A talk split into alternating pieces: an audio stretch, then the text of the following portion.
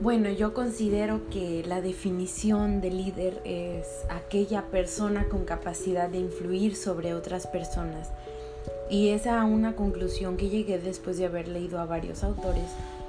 Eh, pero pues por supuesto que hay líderes con mala influencia, eso es, es clarísimo. Pero esta capacidad de influir no define que sea buena o mala, solamente es la definición. Y en cuanto a si un líder nace o se hace, creo que es ambas. ¿Por qué? Voy a citar el ejemplo que nos daba el pastor Gary de PIB Satélite, ah, en el que dice, imagínate que de entre los 250 millones de espermatozoides que compitieron en la carrera hacia el óvulo, solo uno de ellos logró convertirse en embrión. Y ese espermatozoide que logró convertirse en embrión, pues somos todos nosotros, todos somos líderes al nacer. Y la palabra, de hecho, es lo que voy a hablar después, la palabra líder viene del de, eh, inglés lead, que a su vez deriva del latín, es de litis, que significa disputa, cabeza, proceso. Entonces está muy relacionado con este ejemplo, no crean que me lo estoy inventando, sacando de la manga. Y pues ¿Por qué se hace? Pues porque el entorno nos enseña a comunicarnos este, a través del lenguaje para poder influir a otros seres humanos. Entonces el, el, lenguaje nos ayuda a conectar con las otras personas, ¿no? El hecho de decir un líder nace es un ya somos, ¿no? Pero definitivamente el crecer y las circunstancias nos forjan el carácter que nos hace líderes. Y pues podemos identificar que a los que llaman líderes de grandes compañías los designan este líderes de una sola área, por ejemplo, líder de mercadotecnia, líder ah, de esta compañía, pero o sin embargo, ah, nuestros padres no les llamamos líderes, pero lo son porque ellos influyen en la mayor parte de nuestra personalidad y vida, ¿no? Yo creo eso. Ok, bueno, en la segunda pregunta es características esenciales de los líderes, este, como Lutero, Calvino, etc. Para definir qué cualidades o características que las escrituras tienen para un líder. Ok, como ya sabemos, pues a lo largo de la historia han existido líderes con una influencia un tanto contraproducente. Los más conocidos pues son Adolf Hitler, eh, Domiciano, el rey de Roma, Osama Bin Laden, Fidel Castro, entre otros. Y pues obvio ellos tienen sus características peculiares, pero estamos aquí para hablar sobre aquellos que quieren una influencia positiva. Y es que los antes mencionados, Lutero, Calvino, líderes bíblicos, tienen en común ah, características que, que, demostró Jesús eh, sobre qué es un verdadero líder. Y es que Jesús es asombroso porque Él nos enseñó el antiliderazgo. Es un liderazgo de aquel tiempo y del... Es un antiliderazgo de aquel tiempo y de nuestro tiempo presente porque podemos notarlo muy fuertemente en Mateo 20. Sabéis que los gobernantes de las naciones se enseñorean con ellas y los que son grandes ejercen sobre ellas potestad, más entre ustedes no será así, ¿no? sino el que quiera hacerse grande será el vuestro servidor y el que quiera ser el primero entre ustedes será siervo, como el Hijo del Hombre no vino para ser servido, sino para servir y dar su vida en rescate por muchos. Como podrán haberlo notado, el líder debe tener en su vocabulario la palabra servicio. John MacArthur en su libro Liderazgo dice, la verdadera clase de liderazgo demanda servicio, sacrificio y una entrega desinteresada por lo que creo que una característica marcada en el carácter de un líder de influencia son, número uno, generosidad y compasión. Para ser generoso se necesita dejar el egoísmo a un lado. Jesús no estimó ser igual a Dios, sino que se humilló hasta la muerte de cruz. Todo por nosotros como dice Filipenses 2.6, ¿no? Aunque existía con el mismo ser de Dios, no se aferró a igualdad con él, sino que renunció a lo que era suyo y presentándose como hombre cualquiera, se humilló a sí mismo, haciéndose obediente hasta la muerte y muerte de cruz. Por eso Dios le dio el más alto honor y el más excelente de todos los nombres. Dios le concedió el éxito. Por eso el carácter de un líder de influencia necesita estar lleno de generosidad y compasión donde el egoísmo y el orgullo no figuran.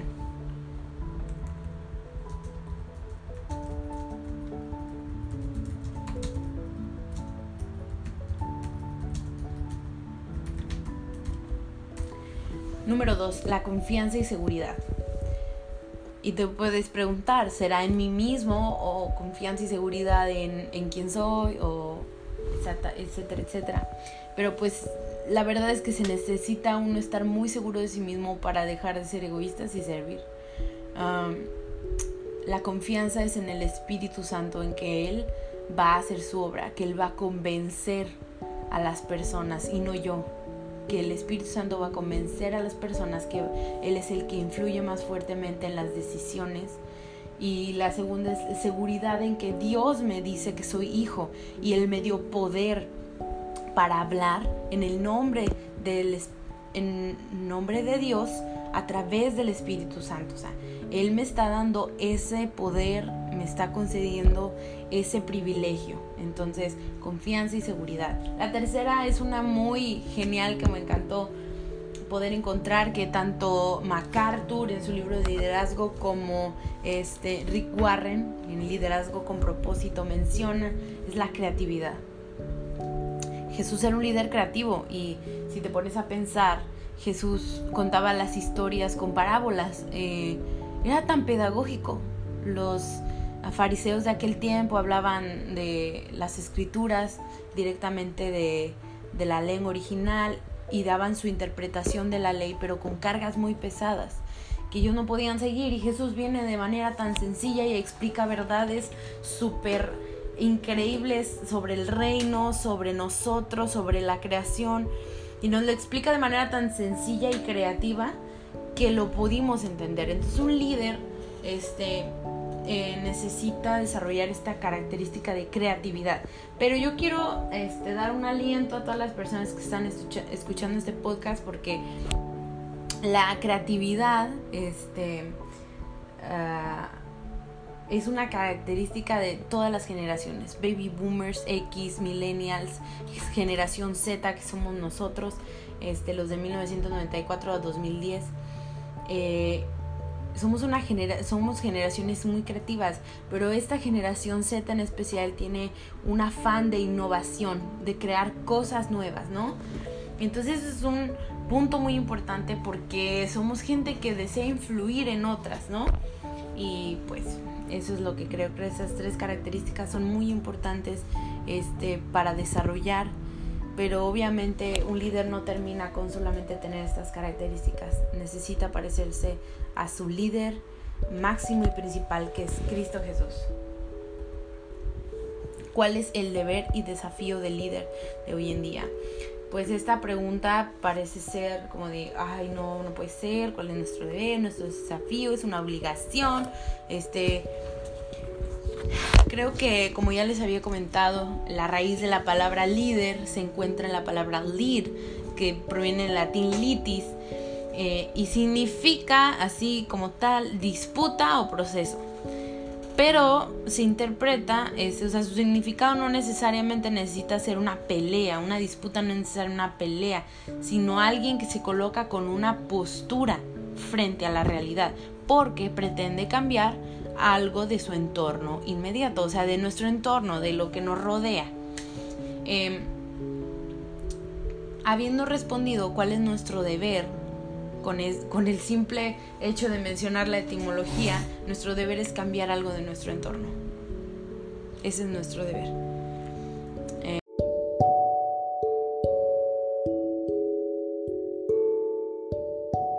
por eso es que ahora pasaré a explicar cuál es nuestro desafío, porque esta pregunta de cuál es nuestro deber y desafío está dividida en la respuesta como la Biblia en dos partes que nos explican una misma, un mismo objetivo, una misma respuesta, ¿no?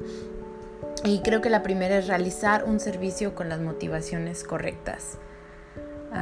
porque podemos aspirar a que nos admiren, a dirigir a multitudes, etcétera Ah, créanme, hay muchísimos pastores en ministerios, hay misioneros que ahorita están operando y no tienen la, no tenemos, porque me voy a incluir, ah, no tenemos las motivaciones correctas. Sin embargo, como dice Itiel Arroyo, él recuerda que quería ah, ser como Alex San Pedro que viajaba y predicaba en otros países, pero que luego Dios le, le dijo que él lo quería utilizar para cosas diferentes, ¿no? Este, Dios también quiere hacerlo con nosotros. Y, y esa es la gran noticia, ¿no? Que podemos cambiar nuestras motivaciones para hacerlo por gratitud, gratitud al Salvador por habernos dado tanto sin merecerlo, por gracia, ¿no? Y la segunda sería conocer a las próximas generaciones para volverlas independientes y serviciales. La revista Expansión, eh, que es Economía Digital, dice, la generación Z está llamada a aprovechar e incluso dirigir los grandes cambios sociales que se producirán en los próximos 30 años. Conocer a nuestras próximas generaciones es indispensable. Generación Z es 1994 a 2010. Son generaciones que nacieron entre esos años. Y quiero decir algo que ah, muchos críticos han pensado, que los baby boomers e incluso la generación silente dieron por sentado que nosotros las próximas generaciones valoraríamos lo mismo que ellos hacen. Pero no es así. Ah, nos toca por eso transmitir dejar un legado, una herencia. Ese es el gran desafío, que no solo creemos puentes para que la generación este, la conozcamos y que pueda llegar el Evangelio a ellos, sino que eh, generemos en ellos esta herencia porque ellos van a ser los encargados de producir los grandes cambios sociales dentro de los próximos 30 años. Por lo que mi conclusión y aplicación sería la siguiente. Amigo que estás escuchando este podcast, eres líder de alguien y no puedes escapar de esa responsabilidad. Ahora que sabes tu papel de influencia, empieza por lo pequeño. Por favor, no queramos cometer el mismo error, no queremos ganar multitudes primero. Comencemos por nuestra familia. Busca a tus amigos cercanos y sírvelos. Empieza por lo pequeño, mini, ministerio, pequeño, no magisterio, ministerio, pequeño. Y el segundo sería, persevera en desarrollar tu carácter de líder con una influencia positiva, verdadera y real. Esas tres cosas no pueden provenir sino solamente de conocer a Jesús y caminar con Él. Solamente en el día a día, en tus disciplinas espirituales, en el escuchar su voz, podrás perseverar en desarrollar tu carácter, porque no depende todo de ti depende de cómo el Espíritu Santo te vaya transformando con el tiempo. Dios te bendiga y estás en este segmento que se llama Liderazgo, Teología para Todos, Líderes Influencers y Líderes por Larisa Muñoz. Gracias.